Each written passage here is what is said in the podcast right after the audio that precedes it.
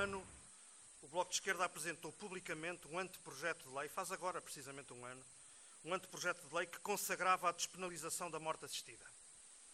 Um ano depois, aqui estamos a apresentar o que será o projeto de lei do Bloco de Esquerda para que se aumente o campo da tolerância e o respeito da livre decisão das pessoas em fim de vida, não punindo os profissionais de saúde que entendam agir de acordo com esse princípio de tolerância e com, e com respeito por essa livre decisão. É disso que estamos a falar, foi disso que falámos ao longo deste dia, é disso que trata o projeto de lei do Bloco de Esquerda. Este foi um ano de intenso trabalho da nossa parte neste domínio. Organizámos nós mesmos debates em todo o país e fomos chamados a muitos outros todos esses debates com uma impressionante participação, creiam que assim foi, uma impressionante participação, e com argumentações serenas e sérias. No país gerou-se uma discussão de inédita intensidade e de inédita profundidade sobre o respeito pela vontade das pessoas em fim de vida. E o Bloco de Esquerda orgulha-se de ter sido um dos grandes impulsionadores dessa reflexão tão importante para alargar o campo dos direitos em Portugal. De todos nós, deixem-me dizer isso com a maior das franquezas, de todos nós houve um que foi sempre à frente, que fez milhares de quilómetros, que juntou gente, que preparou apaixonadamente os argumentos, que foi jurista, foi médico, foi psicólogo e foi sempre ativista sem nunca se poupar, nem hoje mesmo, a nenhum esforço. Nós devemos-lhe a tenacidade e a elevação que este debate está a ter em Portugal. Chama-se João Semedo e merece um caloroso abraço de todos nós.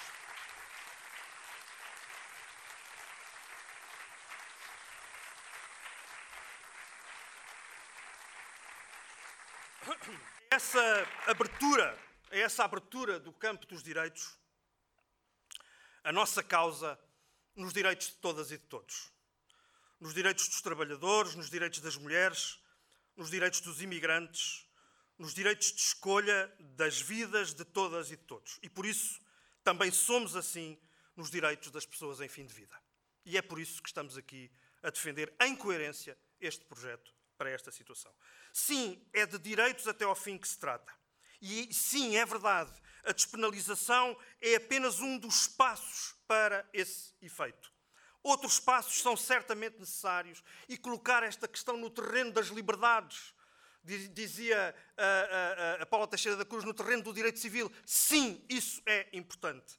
Mas há uma coisa que é certa: é que enquanto não operarmos a despenalização desta matéria, tal como ela hoje consta do Código Penal, nenhuma das outras medidas será possível. E é por isso que nós estamos aqui a, a colocar em primeiro lugar, acima de tudo, uma exigência. É que o Código Penal, que hoje prevê uma pena que vai até três anos de prisão para um profissional de saúde que ajude quem pede a a antecipação da sua morte em circunstâncias como aquelas que já hoje aqui foram colocadas, é que esse profissional de saúde, se aceitar dizer que sim, não seja punido a pena de prisão que vai até três anos e o possa fazer de acordo com a sua consciência. Ao contrário do que quiseram sempre os conservadores de todas as cores, o nosso anteprojeto de lei, que apresentámos há cerca de um ano, impôs que o debate se fizesse não sobre princípios abstratos, mas sobre soluções concretas. E isso fez muita diferença no debate que correu ao longo deste ano. Com isso, nós combatemos o povoamento desta escolha por fantasmas e por medos irracionais trazidos para legitimar a inação de quem quer mudar a lei para de quem, a nação de quem não quer mudar a lei, para que ela seja a mais amiga dos direitos de quem sofre.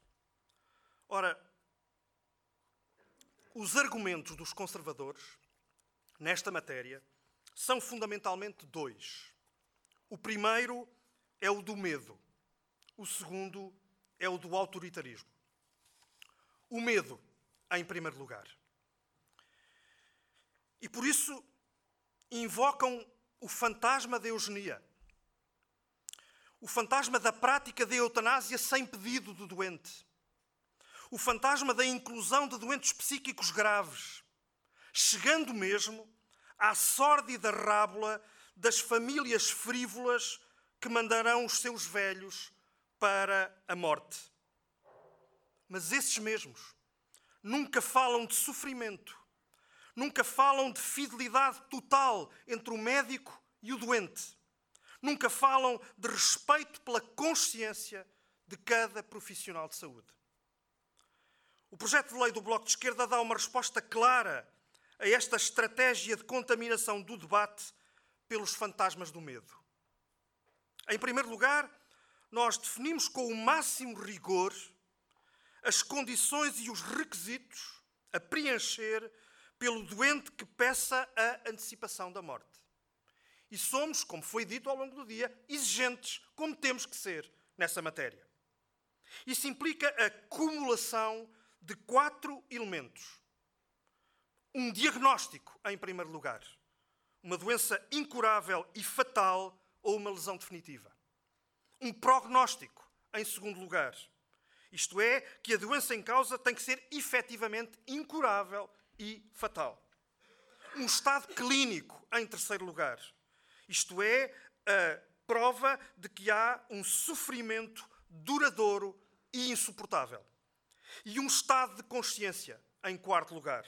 Ou seja, a capacidade de entender o sentido e o alcance do pedido.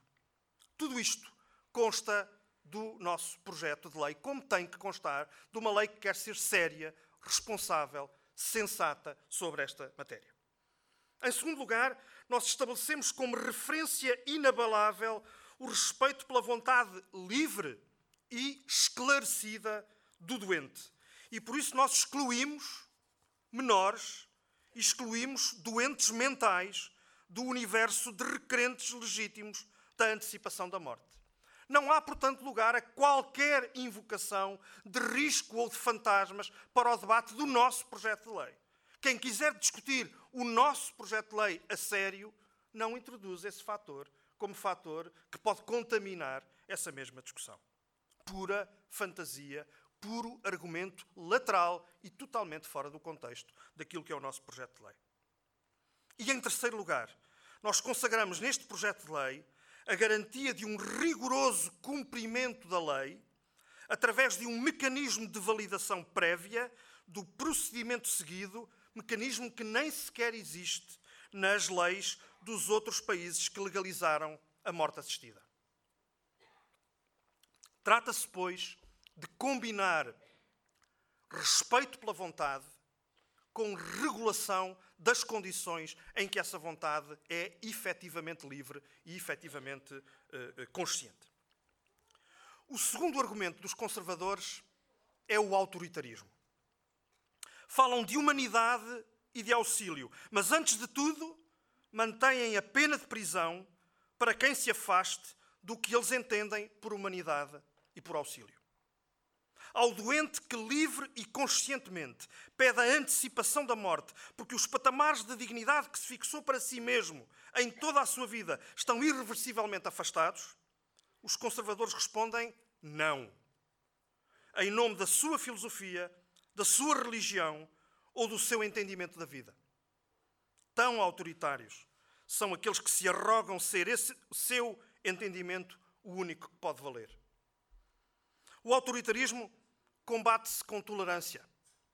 E o projeto de lei do Bloco de Esquerda é apresentado em nome dessa tolerância. A penalização que existe obriga quem não quer a seguir um caminho que o violenta.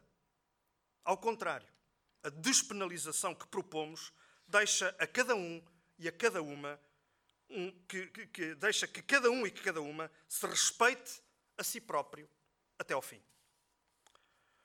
O projeto de lei do Bloco de Esquerda tem a ambição de dar voz ao primado da livre decisão de todas as pessoas em fim de vida. E por isso, como agora mesmo neste painel foi referido, e quero sublinhá-lo, por isso mesmo, uma das alterações que introduzimos no texto do nosso anterior anteprojeto de lei foi agora o de, de dar relevo à vontade expressa no testamento vital por quem, tendo iniciado e prosseguido o procedimento de antecipação da morte de acordo com o disposto na lei, entra em condição de inconsciência e fica incapacitado de confirmar essa vontade no último momento. Esta foi uma das alterações a que nós procedemos e achamos que estamos a ir no sentido certo, que é o de respeitar a vontade destas pessoas que, no fim do seu caminho, no último momento, ao entrarem em consciência, não podem deixar de ver, por essa razão, respeitada a sua vontade. Mas, em segundo lugar, também temos a ambição de assegurar plenamente o cumprimento escrupuloso dos requisitos legais da despenalização. E por isso, outra dessas alterações que a aprendizagem que fizemos nos debates ao longo destes anos nos impôs é a do reforço dos mecanismos de garantia, atribuindo à Comissão de Avaliação prevista neste projeto de lei competência para verificar, para aferir previamente o cumprimento do procedimento consagrado na lei, que agora propomos, algo que, como já disse, não existe nas legislações dos demais países que legalizaram a prática da morte assistida. Apresentamos, portanto, um projeto de lei sensato, equilibrado, rigoroso, que responde ao extremismo e à intolerância de quem usa o medo e o autoritarismo como argumentos. Estamos muito convencidos de que esta nossa opção vai encontrar um eco positivo nos deputados e nas deputadas de outros partidos na Assembleia da República. Pela nossa parte, nós faremos tudo para continuar a abrir o espaço da tolerância e do respeito pela dignidade de todas as pessoas. É que, afinal de contas, esse é mesmo o nosso compromisso.